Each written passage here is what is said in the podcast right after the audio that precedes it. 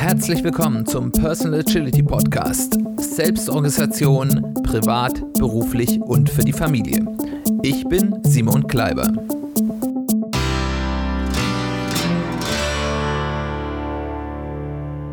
Herzlich willkommen zu einer weiteren Ausgabe des Personal Agility Podcasts. Schön, dass du eingeschaltet hast. Schön, dass du wieder dabei bist. Heute haben wir den letzten Teil der Serie zum Thema Agility from First Principles, also der Serie, wo wir uns ein bisschen so die der Agilität zugrunde liegenden Prinzipien anschauen, um die besser zu verstehen und schauen auch ein bisschen drauf, was das denn für persönliche Agilität bedeutet. Da kommt jetzt gleich der Haken. Dieses letzte Prinzip, das ich euch heute vorstellen will, ist wahrscheinlich das, was den wenigsten Bezug zur ähm, ja, persönlichen Agilität hat, weil es ein sehr starkes Organisationsprinzip ist. Aber trotzdem gibt es Dinge, die wir hier, glaube ich, auch für die persönliche Agilität lernen können. Und von daher möchte ich es euch nicht vorenthalten. Und das Prinzip, um das es heute geht, ist eins, das man eigentlich nicht so häufig hört, äh, wenn es um agile Prinzipien gehen. Ich glaube, ich bin es auch, der das zu einem agilen Prinzip erhöht hat. Und ich finde es auch sehr richtig, weil ich es ein extrem wichtiges Prinzip in der Agilität finde. Entscheidet selbst, ob ihr meinem Urteil hier zustimmen möchtet oder nicht. Und zwar, dieses Prinzip ist das Subsidiaritätsprinzip. Das ist ein Prinzip, das kommt ursprünglich aus der Politikwissenschaft und zwar speziell aus dem Föderalismus. Äh, das Subsidiaritätsprinzip besagt, und ich sage das jetzt, drücke das jetzt ein bisschen vereinfacht aus, ähm, aber ich glaube so, dass man es gut verstehen kann, ist, dass wenn ich ein irgendwie auf mehreren Ebenen von sehr global bis möglichst lokalen Ebenen System habe, wo Entscheidungen getroffen werden können, also zum Beispiel in einem föderalen System wie in Deutschland von Einzelebene zu Familienebene zu ähm, ja Ortsbezirk, ähm, Stadt oder Gemeinde, Kreis und so weiter und so fort. Ich die Entscheidungen immer so lokal wie sinnvoll irgendwie möglich treffen sollte und zentrale Entscheidungen nur dort treffen sollte, wo dies mir einen erheblichen Vorteil bringt. Was hat das mit Agilität zu tun? Ich finde sehr viel. In Unternehmen oder insgesamt allen Formen von Organisationen gibt es sehr häufig so ein Hin und Her, so man kann auch sagen, ein Schweinezyklus zwischen Zentralisierung und Dezentralisierung. Jeder, der in einem großen Unternehmen mal gearbeitet hat, kennt das. Besonders häufig ist das, also ich kenne das aus dem IT-Bereich. Es gibt dann immer wieder so Trends. Ich habe ich eine in einem Konzern eine zentrale IT-Abteilung, die alles macht, oder habe ich IT-Abteilungen, die an den unterschiedlichen Geschäftsbereichen dranhängen und so alle fünf bis zehn Jahre ist da die Mode gerade anders und dann wird das komplett umgestellt, macht man eine große Reorganisation und alles ist wieder anders. Was sind da die Argumente dafür? Zentralisierung ist potenziell effizienter. Ich kann Wildwuchs vermeiden. Ich reduziere auch die Komplexität, weil es gibt einheitliche Regeln, die für alle gelten. Ähm, ich kann damit eben auch Abhängigkeiten zwischen Systemen, weil ich viel weniger habe, viel besser überprüfen. Insgesamt wird mein System weniger komplex. Ich habe überall die gleichen Regeln. Es macht das Ganze übersichtlicher. Es gibt Regeln, die gelten für alle und dann ist es da. Und ich kann häufig Synergien heben. Ich kann zum Beispiel, wenn ich einen zentralen Einkauf habe, kann ich mit den meinen äh, Lieferanten viel bessere Preise aushandeln äh, oder ähnliches tun. Auf der anderen Seite gibt es die Bemühungen um die Dezentralisierung. Dezentralisierung macht vor allem schneller. Ich kann lokal direkt handeln, wenn ich weiß, ich muss handeln, ich muss keine großen zentralen Prozesse durchlaufen, keine Genehmigungsverfahren, äh, ich muss niemand fragen, ich kann einfach entscheiden und das machen, was richtig ist.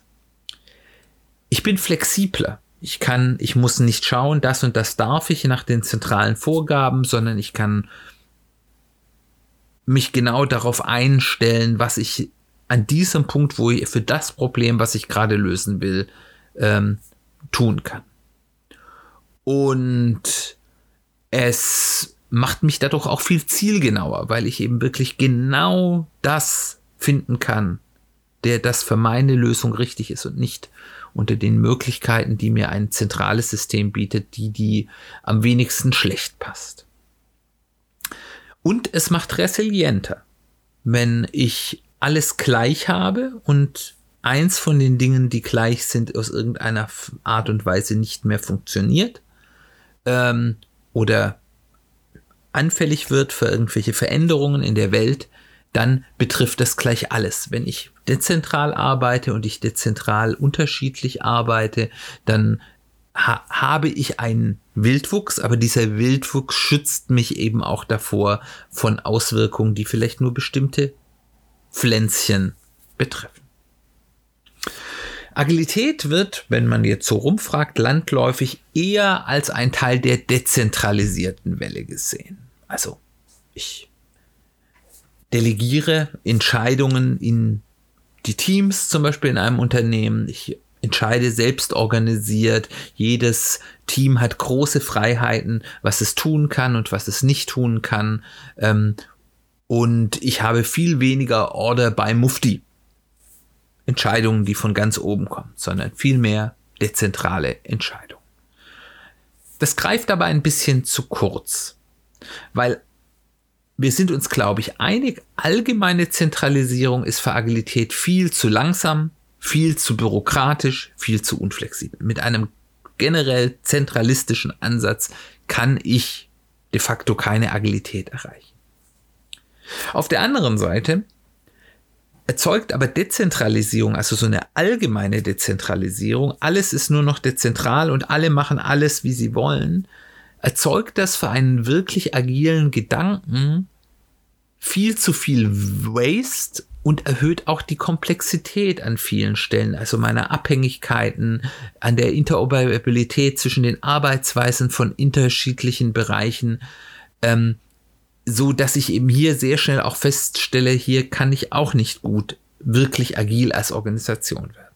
Und häufig ist das so ein Prozess, wenn ich Agilität in Organisationen einführe, dass man am Anfang erstmal relativ stark in die Dezentralität geht, aber dann auch bald merkt, oh, es gibt hier Punkte, wo äh, die Dezentralität uns nicht nützt oder uns vielleicht sogar eklatant schadet.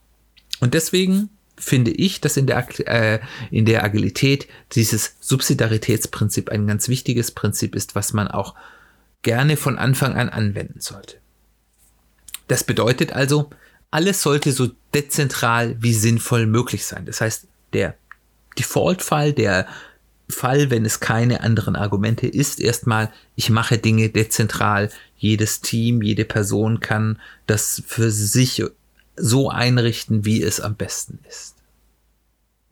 Wenn aber die Vorteile einer Zentralisierung, die Vorteile der Freiheit der Dezentralisierung überwiegen, dann sollte auf einer Ebene zentraler entschieden werden. Und zwar, das bedeutet nicht, ich springe dann sofort, also wenn es das Team nicht entscheidet, entscheidet es der CEO, sondern ich gehe eine Stufe weiter nach oben. Also, wenn es die Person nicht entscheiden sollte, sondern es in einem Team sinnvoll ist, für bestimmte Dinge einheitliche Regelungen zu finden. In der Agilität wäre so ein typisches Beispiel eine Definition of Done, dass man sagt, okay, wir haben eine gemeinsame im Team Regel, was wir denn als fertig und gut ja, ansehen, dann entscheide ich es da. Und wenn wir jetzt sagen, okay, wir haben eine gemeinsame Arbeitsergebnisse und äh, die müssen auf einer gewissen Art und Weise abgelegt werden, auch außerhalb des Teams. Da greifen verschiedene Teams drauf zu. Dann macht es vielleicht Sinn,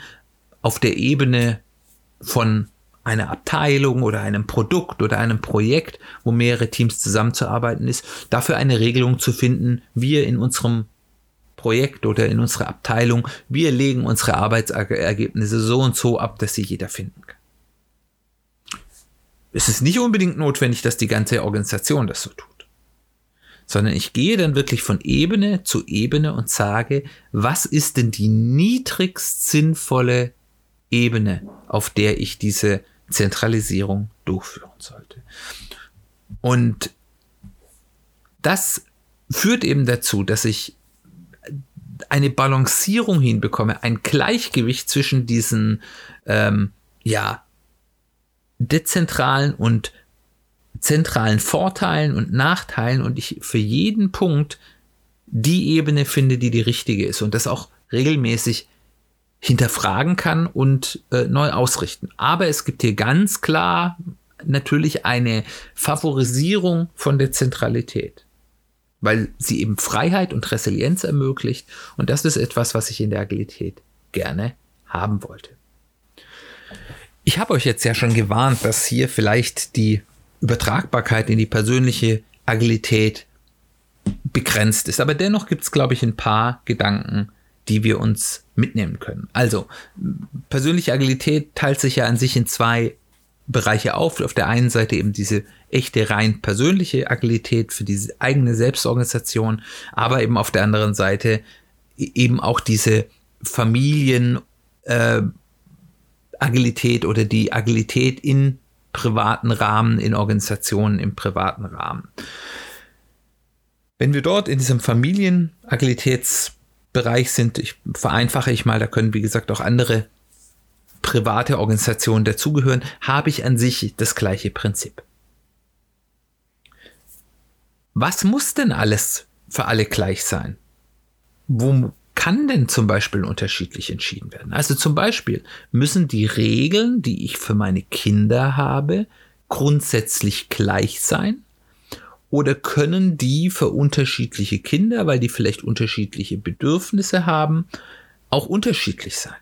Kann ich zum Beispiel bestimmte Regeln für das eine Kind machen, weil ich weiß, das sind Regeln notwendig oder es profitiert davon oder Freiheiten einräumen, wo ich weiß, diese Freiheit tut dem einen Kind gut und dem anderen vielleicht nicht.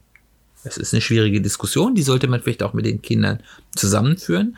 Aber hier kann man eben auch diese Gedanken anstellen, was muss ich einheitlich regeln und was kann ich auch unterschiedlich redende regeln, ohne dass es ungerecht wird kann man jetzt noch lange darüber diskutieren, wo ist Gerechtigkeit und Gleichheit dasselbe und wo ist es unterschiedlich. Das will ich jetzt hier nicht auftun, auch wenn das in diesem Kontext auch im Unternehmenskontext eine ganz interessante Diskussion ist, aber das führt jetzt hier deutlich zu weit. Ähm, aber das ist etwas darüber reden. Wo ist unterschiedliches Verhalten okay innerhalb einer Familie? Wo muss alles gleich sein? Es gibt ja dieses klischee-mäßige Beispiel von den Ehepaaren, die sich gegenseitig wahnsinnig machen, weil der eine die Zahnpastatube aufrollt und der andere sie ausquetscht. Muss das denn gleich sein? Ist das denn notwendig? Kann ich mir nicht vielleicht auch einfach zwei Zahnpastatuben kaufen und der eine macht das so und der andere so? Ist hier Diversität und das muss ja nicht bei der äh, bei der äh, Zahnpastatube aufhören, ähm, äh, sondern das kann ja auch durchaus gehaltvollere Sachen. Wo ist das okay? Also zum Beispiel, wenn man kleine Kinder hat, ist das häufig so eine Sache, dass der eine Partner, im klassischen Modell häufig die Mutter, meint, ja, der, der, das, was der Vater da macht, das mit dem Kind, das geht überhaupt nicht, weil er es anders macht als die Mutter. Und es nicht exakt dem entspricht, wie sie denkt, dass es zu tun ist. Aber hier kann man eben auch mal sagen, müssen es alle gleich tun? Ähm, ist das, was der andere tut, in Ordnung? Ist es gefährlich? Ist es unverantwortlich oder ist es nur anders? Und das gibt es bei ganz vielen anderen Dingen auch, wo dann vielleicht das klassische Rollenbild genau andersrum aussieht. Ihr könnt euch da ja mal ein paar Gedanken machen, wo es solche Unterschiede geben kann. Also auch wirklich zu fragen, wo müssen wir auch als Paar oder innerhalb einer Familie sagen, wir machen die Dinge gleich oder wir legen auf die gleichen Dinge Wert oder wo gibt es nicht auch Raum für Unterschiedlichkeit, wo ich anerkennen kann, das, was für mich richtig ist, muss für den anderen nicht richtig sein und wir finden einen Weg gemeinsam damit zu leben. Aber es gibt auch durchaus Übertragbarkeiten für wirklich die echte persönliche Agilität, also in der Selbstorganisation. Fragen, die man sich da stellen kann, sind, müssen wir Dinge in unterschiedlichen Situationen oder bei unterschiedlichen Aufgaben gleich machen? Müssen wir für unterschiedliche Aufgaben und Situationen zum Beispiel den gleichen Qualitätsanspruch an uns selbst richten? Oder gibt es da nicht vielleicht auch Unterschiede, wo wir sagen, bei den einen Themen können wir es unterschiedlich, kann ich es, ich sag mal, sehr draftig machen und bei anderen Stellen muss ich es sehr genau machen? Oder müssen wir uns einen, für uns persönlich einen allgemeinen Qualitätsstandard richten? Beide Antworten können richtig sein. Wo haben wir Regeln für uns selbst aufgestellt, die nicht in allen Situationen sinnvoll sind? Also gerade wenn man versucht, sich so ein bisschen selbst zu organisieren, dann stellt man für sich ja selbst gerne Regeln auf oder wir sind ja gerade am Anfang des Jahres Vorsätze. Aber dann kommt man in Situationen, wo das Einhalten dieser Regeln einfach nicht sinnvoll ist. Und dann kann man das zwar machen, ist es dann häufig Waste, sinnlos oder auch sogar Quälerei. Wie erkenne ich, wo es denn nicht sinnvoll ist? Und da steckt dann eben auch so ein bisschen dieser Gedanken dahinter, ähm, dass Gesetze für den Menschen gemacht sind und nicht der Mensch für Gesetze. Also wenn man sich solche Regeln aufstellt, sollten das gute Richtlinien sein. Aber wo sie keinen Sinn machen, gehe ich hier vielleicht mehr ins Dezentrale und entscheide dann im Einzelfall selbst, welche Regeln ich in diesem Fall sinnvollerweise anwende und welche nicht. Da muss man natürlich aufpassen, dass man sich nicht selbst in die Tasche lügt. Aber wenn man das halbwegs im Griff hat, dann sind das gute Überlegungen. Ich hoffe, dir hat dieser kleine Exkurs in dieses letzte dieser agilen Prinzipien gefallen. Ich bin gespannt, ob du das auch so siehst, das Subsidiaritätsprinzip ein wichtiges agiles Prinzip ist. Wenn ja, aber auch wenn nein, freue ich mich da von dir zu hören, was du dazu denkst, wo du das im vielleicht im Arbeitsalltag, aber auch im privaten Alltag schon erlebt hast und es wertvoll für dich war. Ich würde mich total freuen, von dir zu hören. Kontaktieren kannst du mich über E-Mail, soziale Medien, über die Website www.personal-agility-podcast.de. Da gibt es eine Kommentarfunktion unter jedem Post für jede Sendung. Ähm, Genau, und dort findest du auch die Show Notes, wenn es nicht dort gibt, wo du Podcast hörst, mit all den anderen Kontaktmöglichkeiten, ähm, wenn du versuchst, mit mir in Kontakt zu treten. Dann bedanke ich mich ganz herzlich fürs Zuhören. Ich hoffe, es hat dir gefallen. Kleiner Ausblick zur nächsten Woche, zur nächsten Folge. Da geht es um das Thema, wo ich bin, da will ich sein um den Gedanken der Selbstverantwortung fürs eigene Leben. Dann nochmal herzlichen Dank fürs Zuhören. Wir hören uns bald wieder.